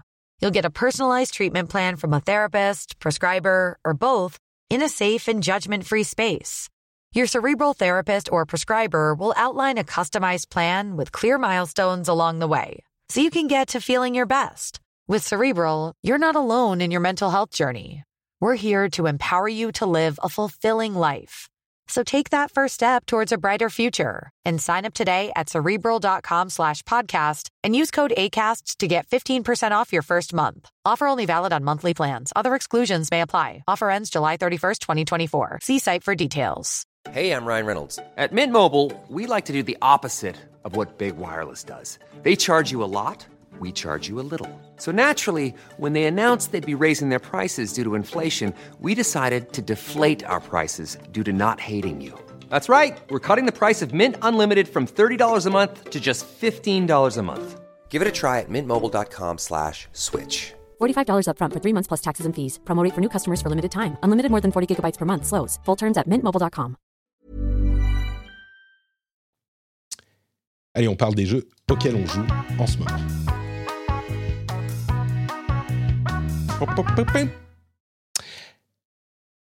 Monsieur le serveur, j'ai ouï dire que vous appréciez les jeux de type euh, petit monstre dans la poche. Tout à fait. Et j'ai même un super pouvoir qui fait que j'hypnotise les gens. Euh, si bien qu'au lieu de dire Marvel Snap, tu as redit Pokémon Snap durant ton Ah oui, sur. tu vois mais non, mais c'est à lui que je pensais. J'ai hacké ton cerveau. Non, mais c'est à lui que je pensais. C'était complètement volontaire. Je pensais à Pokémon Snap euh, pour de vrai parce que Snap, tu vois, photo, c'est aussi rapide qu'une photo. Non, non, ok, bon, très bien. Euh, donc, Pokémon. Ouais, c'est une passion, c'est une passion. Et c'est vrai que là, j'ai testé pour, euh, pour GK, j'ai testé Coromon. Euh, je connaissais pas du tout. euh, C'est Pouillot qui me tiens, je vais faire le test. Là, dé- je découvre le jeu. Et j'ai vu les images, j'ai tout de suite été euh, séduit par, par ce jeu. parce qu'il y a ce côté très RPG, RPG SNES qui m'a tout de suite parlé. et qui m'a plu. Bon, après, c'est vraiment un clone de, ce qu'il y a de plus basique de Pokémon. C'est-à-dire qu'on retrouve, là où ça m'a vraiment le plus choqué, c'est euh, les, euh, les combats avec les, les techniques. On retrouve littéralement des techniques complètement identiques en termes d'effet, en termes de puissance par rapport à, à Pokémon. Euh, juste le nom, le nom qui change.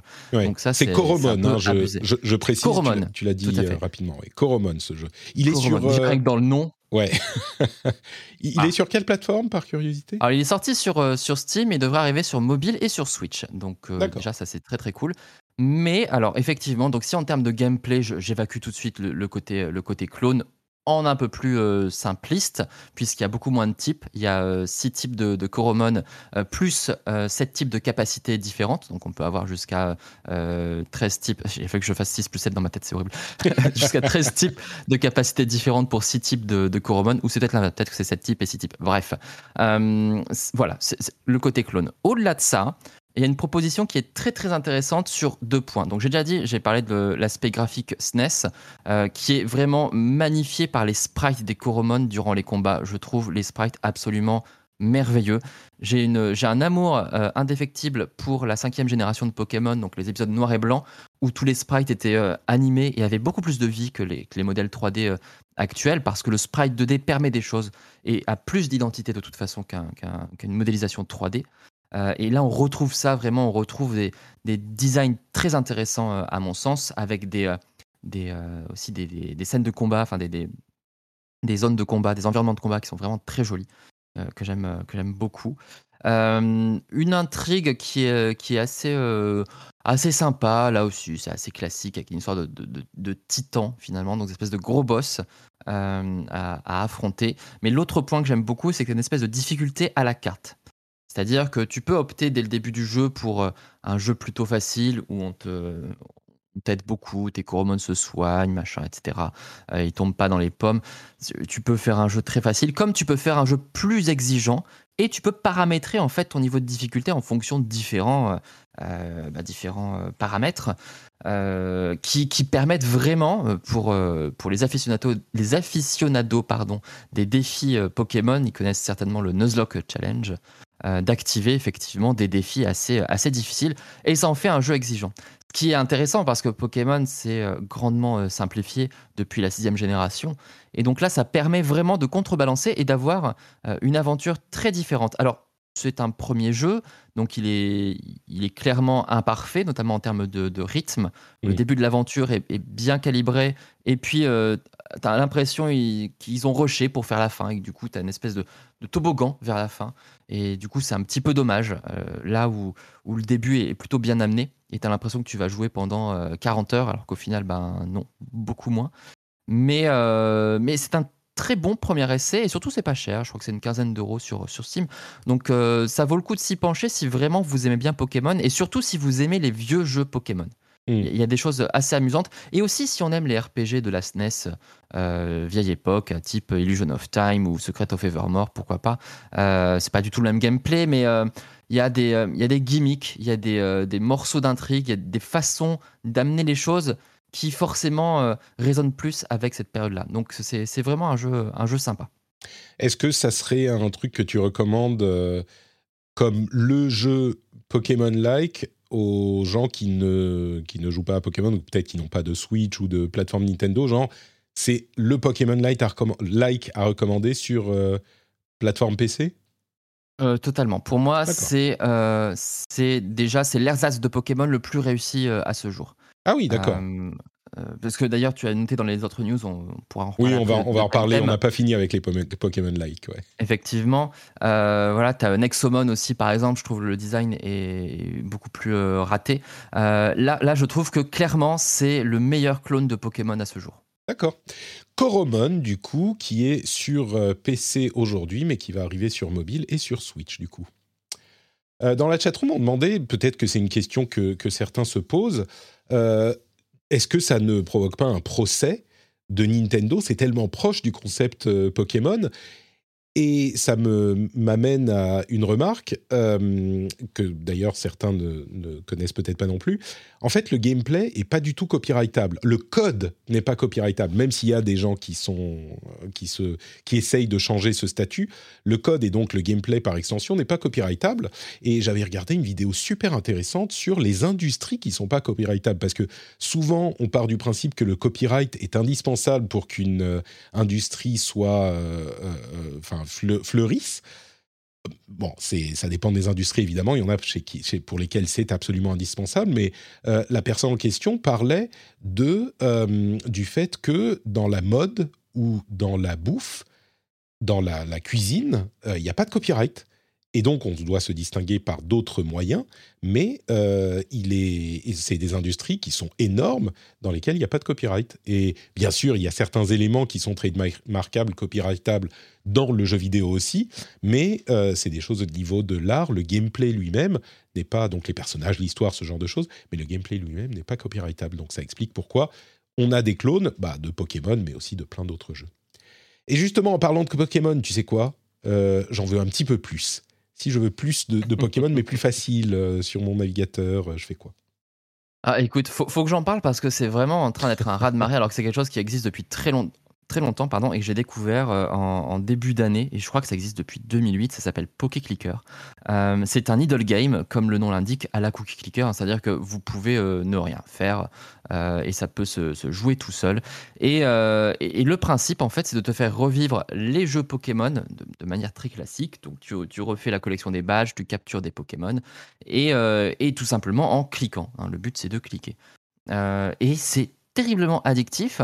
Et, surtout, c'est que je trouve qu'en termes de gameplay, pour un idle game, bah, je trouve ça vachement, euh, vachement intéressant en fait, parce que tu as ce côté euh, collection, euh, puisque tous les Pokémon ne sont pas disponibles évidemment sur toutes les routes, et tu dois agrandir ta liste de Pokémon, tu dois acheter les objets d'évolution en résolvant des quêtes, tu dois explorer des donjons, tomber sur certains Pokémon rares, etc.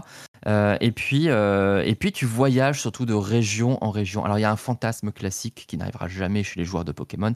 C'est toujours, ils veulent leur jeu qui va leur permettre d'explorer toutes les régions existantes à ce jeu, à ce jour, pardon. Euh, Kanto, Johto, Wen, Sino, bref, etc. Eh ben, écoutez, votre jeu finalement, le, jeu que vous fantasmez existe. C'est Poké Clicker. voilà. Il faut accepter effectivement que la forme soit différente, mais en vrai, pour un idle game, je trouve ça extrêmement intéressant. Tu as le, le principe de la pension, tu as le mini-jeu euh, tiré de la quatrième génération de l'Explora Kit, donc le, pour creuser les fossiles, euh, qui, est, qui, est, qui, est, assez sympa et qui fonctionne euh, de la même manière en plus intéressant en plus. Donc c'est assez marrant. Enfin voilà, c'est j'y ai passé des heures et des heures. Pour tout vous dire, j'ai passé mon week-end dernier, mais vraiment du matin au soir. Sur Poké ça. Mais oui, non, mais c'est terrible, c'est terrible. Euh, il m'a fallu 20 heures quand même pour passer de la première région à la deuxième, donc comme quoi c'est pas, pas simple. Euh, le problème c'est les quêtes, hein, il faut vraiment s'occuper des quêtes très rapidement. Mais euh, écoute, bizarrement, ça se fait. C'est c'est assez bizarre. Et, j'en ai parlé sur Twitter comme ça au, hasard, oh, je, suis addict. Et il y a mhm. plein de gens qui vont dire Ah mon Dieu, c'est terrible aussi, je me suis mis dedans. Donc il y, a un effet, effet bizarre. C'est gratuit, évidemment, euh, et, bizarrement, ça m'a vraiment étonné parce que là, pour le coup, Nintendo pourrait faire fermer le jeu parce qu'il y a Poké, parce que ah bah y a les sprites, il y a, tout, il y a tout, c'est clairement Pokémon, ouais. Voilà, clairement, là, c'est du parasitisme, donc là, ils peuvent le faire exploser à, tout moment. Donc, je dis, profitez-en, parce que là, c'est sous la lumière. Je crois qu'il y a un streamer japonais, en fait, qui a fait un live il n'y a pas très longtemps, et du coup, ça a essaimé partout sur Twitch depuis, et tous les médias en parlent. Et en général, quand il se passe ça, la Pokémon Company va pas être contente et elle risque peut-être de le faire fermer. Et ce serait vraiment dommage parce que c'est quand même intéressant. Donc, essayez-le, c'est assez rigolo. En une heure, en une bonne heure, on peut faire la, quête principale, à savoir terminer la ligue. Faites au moins ça, je trouve ça assez rigolo. D'accord. Oui, effectivement, ce genre de truc, euh, quand ça commence à devenir un petit peu populaire, euh, ah bah Nintendo s'y intéresse. Euh, super, donc ça s'appelle Poké Clicker et on rappelle le jeu précédent, c'était Coromon dont tu parlais. Exactement. De mon côté, j'ai alors désespéré de ne pas avoir de temps. Je me suis dit mais qu'est-ce que je vais pouvoir faire Et je me suis remis à un jeu que j'ai beaucoup, auquel j'ai beaucoup joué, mais que j'avais pas fini. J'avais pas fini la campagne. C'est Destiny 2. Euh, je me suis dit, je vais revoir mon backlog. Et dans mon backlog, il y avait la campagne de Destiny 2 de The Witch Queen qui est sortie il y a pas si longtemps. Il y a quoi, deux mois, trois mois. Et j'avais pas eu le temps de la finir. Et donc, je me suis remis à la campagne euh, et j'ai réussi à la finir. Et je dis réussi à la finir, c'est pas anecdotique parce que je l'ai faite en légendaire, qui est une nouveauté de cette, euh, de cette euh, extension. On peut faire la campagne normale en légendaire, qui est pas super longue en mode normal, mais en mode légendaire, bon sang, c'était hyper satisfaisant et surtout hyper dur. vous savez que j'ai beaucoup joué à Elden Ring hein, ces derniers temps. Et, et, ben franchement, la campagne, il y avait certaines encounters, certains passages qui étaient largement aussi difficiles que des boss d'Elden Ring. Il y avait des moments où il fallait vraiment euh, savoir euh, maîtriser son build, utiliser les bonnes armes au bon moment. C'était hyper, hyper dur et hyper euh, satisfaisant. Il y a des passages sur lesquels le dernier boss, j'ai dû réessayer, je sais pas, peut-être 50 fois pour réussir à le battre. Et c'était vraiment compliqué, mais évidemment, quand on apprécie le gameplay d'un jeu, ce genre de difficulté, c'est pas pour tout le monde. Hein. Si vous lancez dans Destiny demain, je vous le recommanderai pas. Mais, euh, mais du coup, moi qui, joue à Destiny depuis très longtemps, j'ai vraiment apprécié ce mode de difficulté. Je retrouvais en fait la difficulté de euh, certains donjons difficiles. Enfin, c'est très bien calibré, c'est vraiment sympa. Et puis là, il y a la nouvelle saison qui vient de commencer euh, avec une refonte d'un des, d'une des classes, d'une des, des, specs de chaque classe, la, refonte de, des specs de feu. Donc, euh, je suis en train d'y jouer un petit peu. Je sais que j'aurai pas beaucoup de temps, hein, parce que mes enfants sont tout le temps malades encore, mais euh, je suis en train d'y rejouer un petit peu et j'y prends du plaisir. Donc, euh, Destiny reste une valeur sûre de mon côté. je devrais dire Destiny développé par Bungie, une société de Sony, ou qui est en train hmm. d'être acquise par Sony. On, l'oublie parce qu'il y a eu autre chose depuis, mais ouais, Bungie est du côté de Sony maintenant. Donc Destiny, mais vraiment le, truc qui m'a qui m'a frappé, c'était euh, cet aspect difficulté quoi. Le parallèle avec Elden Ring, euh, qui, est le dernier jeu auquel j'ai joué longtemps, euh, m'a vraiment frappé. C'était il n'a rien à envier à Elden Ring sur certains, certaines certaines rencontres. Euh, donc voilà, c'est tout ce à quoi j'ai eu le temps de jouer ces derniers temps. Et du coup, on va passer au Lightning Round avec le reste de l'actu. Et une première info, une première info, euh, ça y est, c'est arrivé, Lou. Enfin, le truc qu'on n'imaginait pas, c'est enfin produit. Il y a eu un mois, c'est un mois ou une semaine? Non, c'est une semaine, une semaine où la Xbox s'est plus vendue que la PlayStation. Et oui, il s'est vendu 6000 Xbox Series S. Oui, au Japon, pardon. Oui, oui, pardon. Au Japon, évidemment, tu as tout à fait raison. Euh, parce que bon, évidemment, au Japon, euh, la Xbox n'a jamais réussi à faire quoi que ce soit. Euh, ah, c'était drôle, les chiffres de vente, c'était toujours drôle, les chiffres de vente de la Xbox. C'était dans, dans, la Xbox, la, Xbox One, on était genre, il s'en est vendu 4 cette semaine dans le pays, certaines semaines. Bon, bah là, la série S, qui est vraiment une bonne affaire pour, pour Microsoft, du coup, hein, s'est vendue à plus de 6000 exemplaires, sans seulement pour la série X. Mais la PlayStation 5 s'est vendue à 2900 exemplaires, donc la série S s'est vendue deux fois plus Deux que fois la PlayStation plus, 5. c'est fou. Alors, évidemment, PlayStation 5, ils n'arrivent pas à en fabriquer, donc c'est peut-être pour ça aussi que la, demande est, enfin la demande est là, mais l'offre ne l'est peut-être pas. Puis on imagine que la la Switch continue à se vendre par camion entier plutôt que c'est elle qui a le trophée. Mais une Xbox qui se vend plus qu'une PlayStation, j'aurais jamais cru voir ça. Ah, c'est clair. C'est euh, ouais, moi je, regarde, je me souviens les charges. Je crois qu'il n'existe plus les charges Japon sur Gamecult maintenant. Mais euh, je passais mon temps à regarder chaque semaine et je voyais toujours les chiffres de la Xbox qui étaient euh, qui était vraiment dans, les, dans les tréfonds et c'était assez drôle. C'est marrant le fait que, enfin c'est marrant, c'est culturel aussi le fait qu'ils aient jamais adhéré, mais de voir à, quel point ils n'adhèrent pas du tout, ça a toujours été quelque chose de, de frappant. Et du coup là, les gens se reportent sur la série S, hein, qui est moins chère évidemment, peut-être en attendant que la PlayStation soit dispo. mais ils sont, ils sont, ils sont toujours les, les charts Japon, je crois, sur GameCube. Euh, et du coup, on revient vers euh, Pokémon et les Pokémon-like avec deux questions pour toi. Euh, j'ai vraiment pensé à toi pour ce. Oh, t'es adorable. Cette, cette partie des news. Il y a Temtem, qui est lui aussi un Pokémon-like, qui était en early access déjà depuis un moment et qui a, arrive en. qui était en early access, je dis peut-être une bêtise. Euh, en tout cas, il est en early access. Euh, il est hein. sorti quand il y a deux ans. Je l'avais testé pour. Euh, je crois que je l'avais testé pour checker. Ah non, ah non, je l'avais peut-être testé pour. Euh, je sais plus. Donc je crois que c'est Luma qui avait testé la, l'early access, mais j'avais joué aussi en tout cas. Et pour le coup, c'est, un Pokémon mais en 3D qui est qui apprend les principes, mais qui, qui, colle beaucoup à Pokémon, un petit peu en MMO, et qui arrive donc le 3 septembre, c'est ça? Que je dise pas de C'est ça. L'un des gimmicks aussi, c'est que tous les combats sont des combats doubles euh, pour euh, changer un petit peu par rapport à, la, euh, à, Pokémon. ce qui est assez intéressant. Moi, ce que je reproche le, plus, c'est quand même l'univers le, graphique. C'est, je, je sais pas, j'accroche pas du tout à la DA. surtout les, les, créatures, tu dirais vraiment des, des, des Pokémon de Lidl. et, et, encore, non, parce que Lidl est vraiment en train de monter en gamme. Mais là, non, il y, en a quelques-uns qui sont réussis, mais je sais pas, ça, ça passe pas. Ah, moi, je les trouve mignons quand même. Non, non je, te dis, il y en a qui fonctionnent, il y en a qui fonctionnent, mm. mais euh, euh, c'est très impersonnel et les animations sont assez. Euh, sont encore plus impersonnelles justement que, que dans Pokémon. Donc, donc c'est dire. ouais, non, j'avais pas trop accroché. Mais t'as le côté multijoueur qui effectivement ajoute un petit quelque chose. Euh, après, il y a sûrement eu des, ajouts hein, depuis que j'ai joué il y, a, deux ans, donc il y a, forcément, vu qu'il passe en 1.0 maintenant, donc il y, a, forcément des, nouvelles choses. Donc peut-être qu'ils ont réussi à corriger euh, euh, des, des, points de gameplay qui étaient un petit peu frustrants, mais graphiquement, je vois que ça n'a pas trop changé. Donc c'est, c'est pour, pour, moi, c'est vraiment le vrai point noir. D'accord.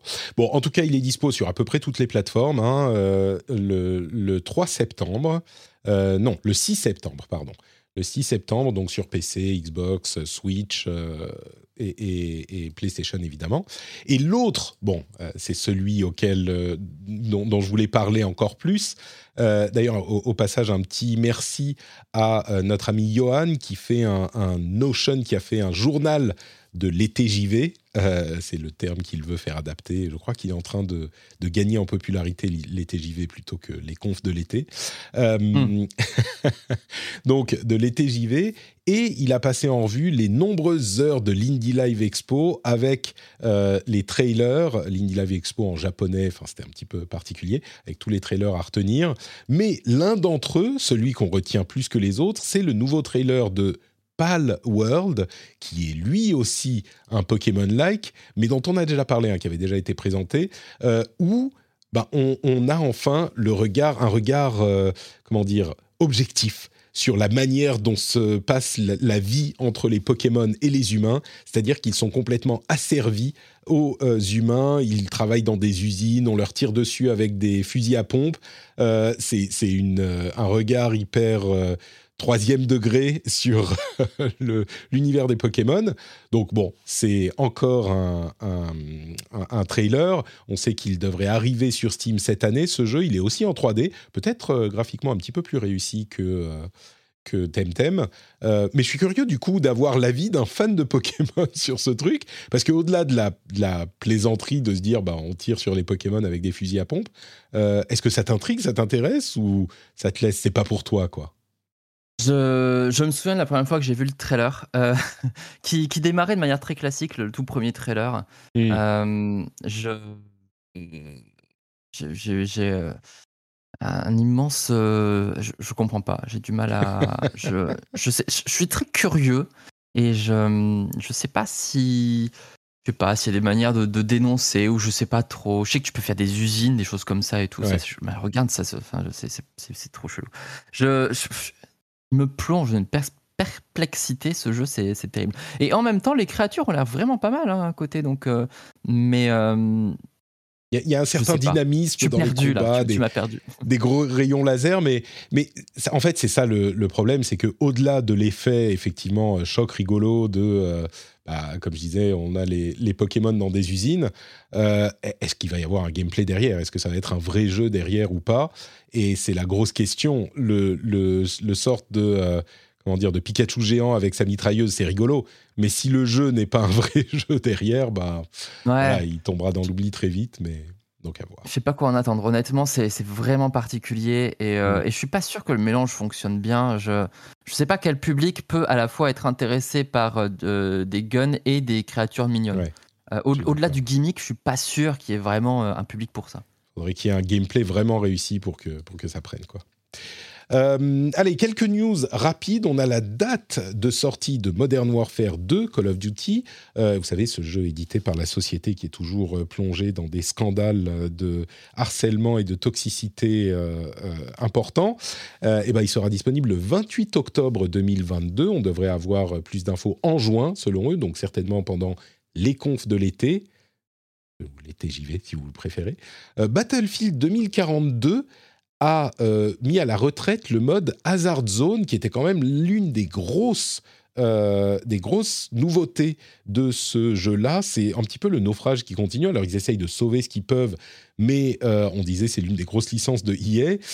Bah, je ne sais pas à quel point elle est encore grosse, Battlefield, à voir dans, dans quelques années, hein, quand on aura le nouvel épisode chapeauté par Vince Zampella de Respawn, mais Là, 42, enfin 2042, c'est vraiment compliqué. Ils retirent les fonctionnalités l'une après l'autre. Euh, ils avaient d'ailleurs euh, retiré le, mode en 128 joueurs, qui était l'une de leurs grosses nouveautés.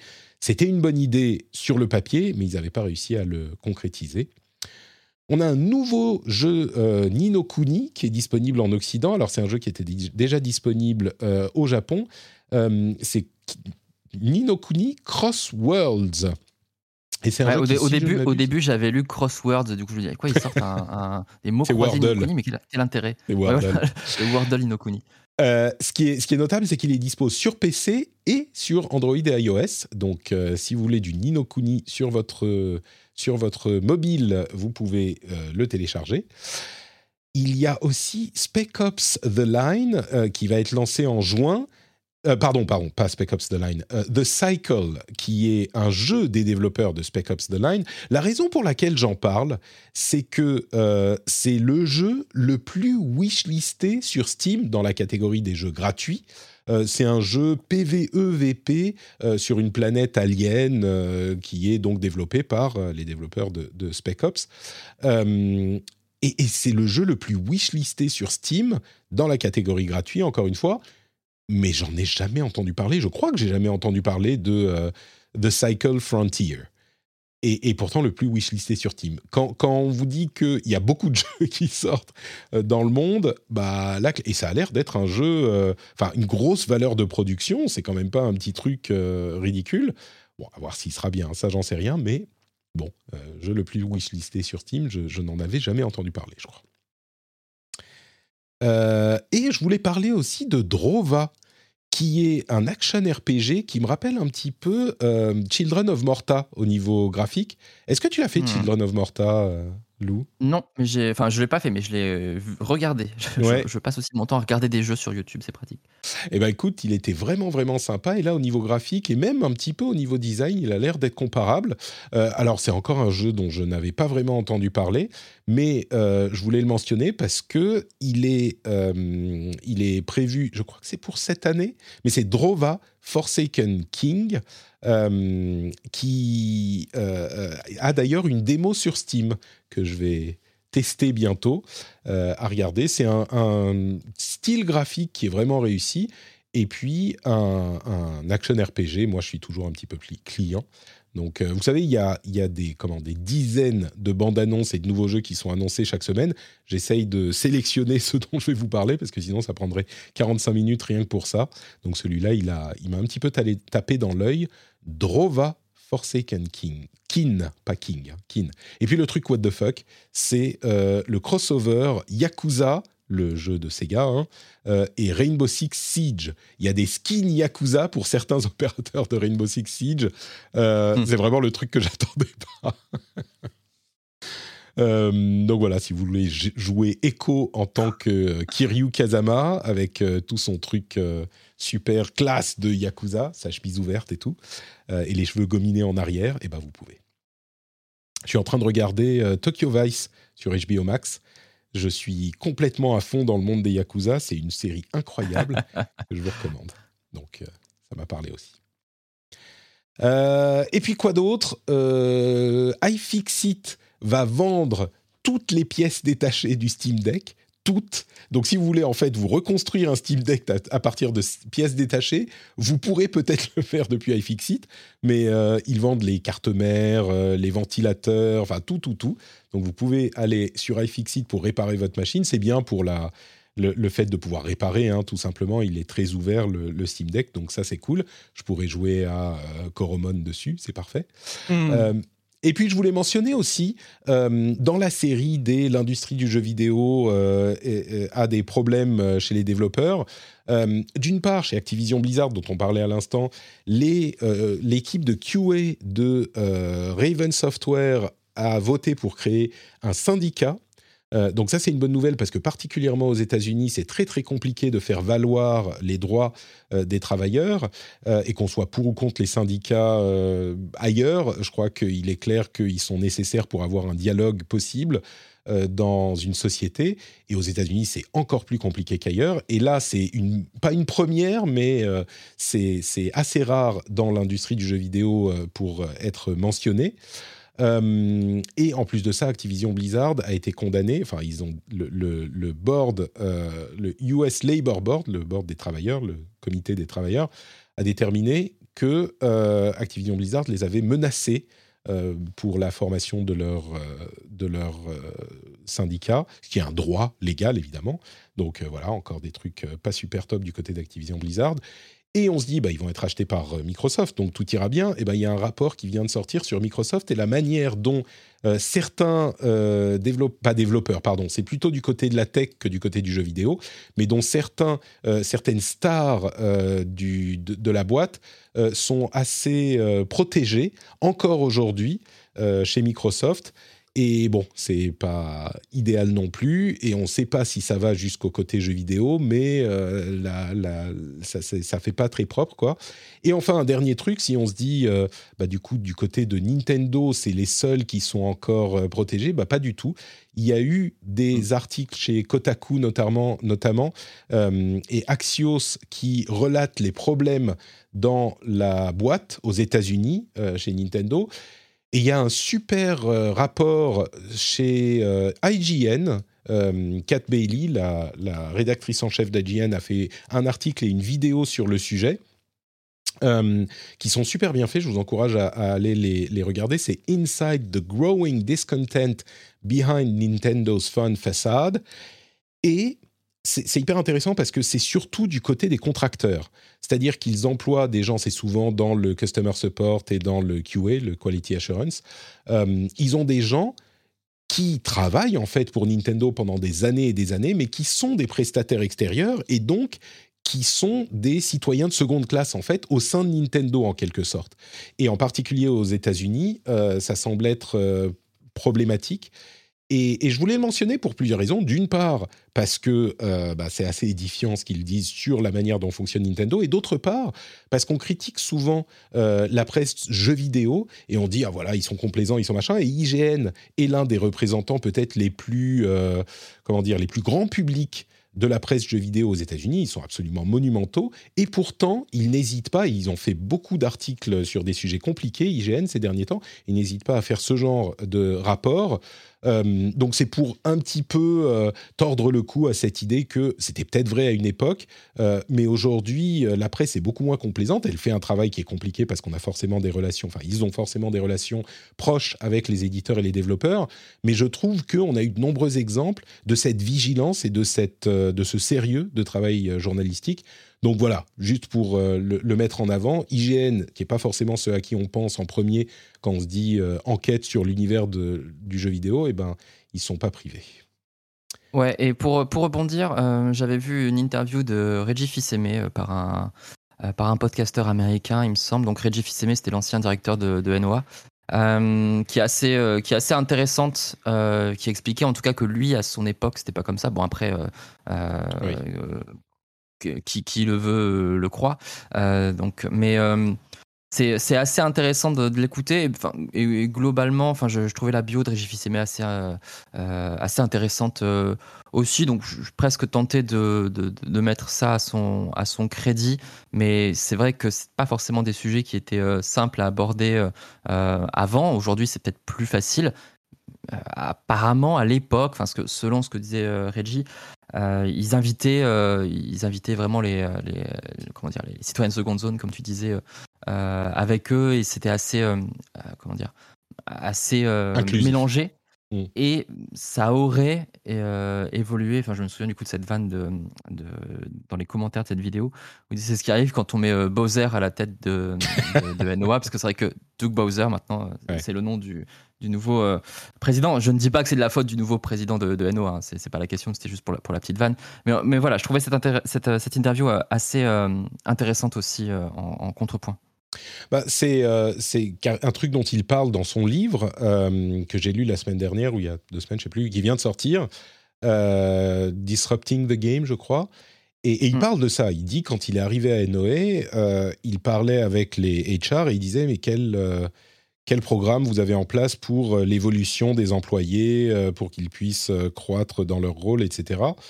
Et, et les gens de, des HR lui disaient ah non, mais tu sais, on est une boîte japonaise, nous, euh, on fait pas ce genre de choses. il a presque refusé le boulot. En plus, lui a un background, euh, euh, il est haïtien d'origine. Enfin, il, a, il, est, c'est pas un, mec blanc, tu vois. Il est déjà à la base sensibilisé à ce genre de choses. Mais je crois qu'il parlait beaucoup. Alors, je, ne sais pas, hein, mais j'ai l'impression qu'il fait un petit peu des pirouettes. Il parlait de Nintendo en interne. Euh, il y a une discussion avec Jeff Keighley, d'ailleurs, à la fin du livre, qui est l'ami des stars, hein, Jeff Keighley, euh, et il parle de ce genre de choses aussi, mais on, a l'impression qu'il parle de l'intérieur de Nintendo, les relations, et, quand IGN, justement, lui a posé la question à ce sujet spécifiquement, il dit Moi, j'ai fait tout pour euh, intégrer les gens et être. Mais un petit peu facile aussi, comme tu le dis, le croit qui veut, quoi. Je ne sais pas si il était quand même à la tête de la boîte pendant longtemps. Ça me paraît curieux, peut-être que c'est le cas, hein, mais ça me paraît très curieux que tout à coup, quand il est parti, les choses se sont complètement inversées, même si euh, c'est peut-être euh, le cas. Les gens qui témoignent aujourd'hui euh, du Quality Assurance et du, et du CS semblent dire qu'ils y sont depuis dix ans et que cette situation n'a pas été, ne pas, n'a pas commencé hier, quoi. Donc, mm. bon, je ne sais pas, peut-être que lui a beaucoup amélioré les choses, c'est possible à l'intérieur de Nintendo of America et qui sait pas ou qui n'a pas eu le temps de se préoccuper euh, des contracteurs. C'est des trucs sur lesquels il insiste hein, dans son livre, les questions de, euh, de, développement personnel et d'inclusivité en parallèle. Euh, donc ça a l'air de lui tenir à cœur quand même.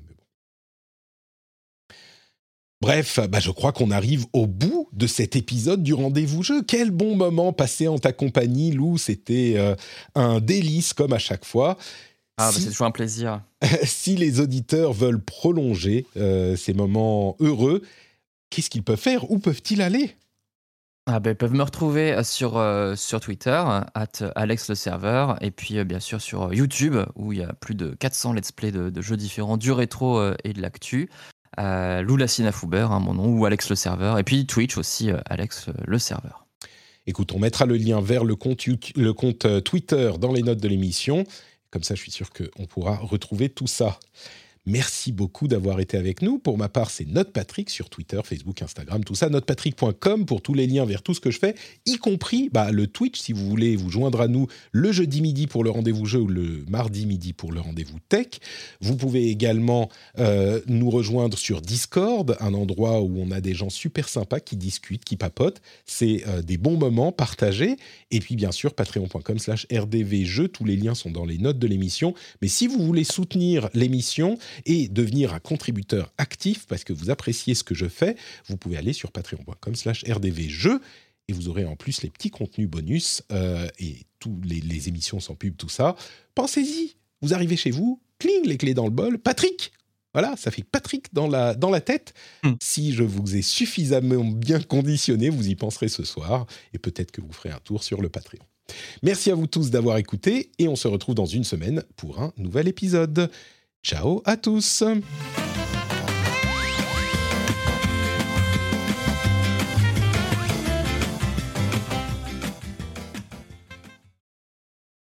Ah, j'ai réussi à faire toutes les transitions sonores sans, sans faute. Ça commence à rentrer.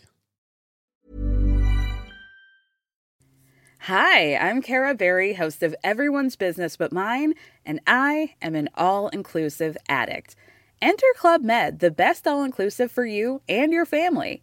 With resorts worldwide, from their family flagship resort, Club Med Punta Cana, to their only mountain resort in Canada, Club Med Quebec, they have everything you need to relax. With their 20 plus sports activities, wellness programs, you can dine on delicious cuisine and make memories with your family. So book your next getaway with Club Med. Visit clubmed.us or call 1 800 Club Med or your travel advisor.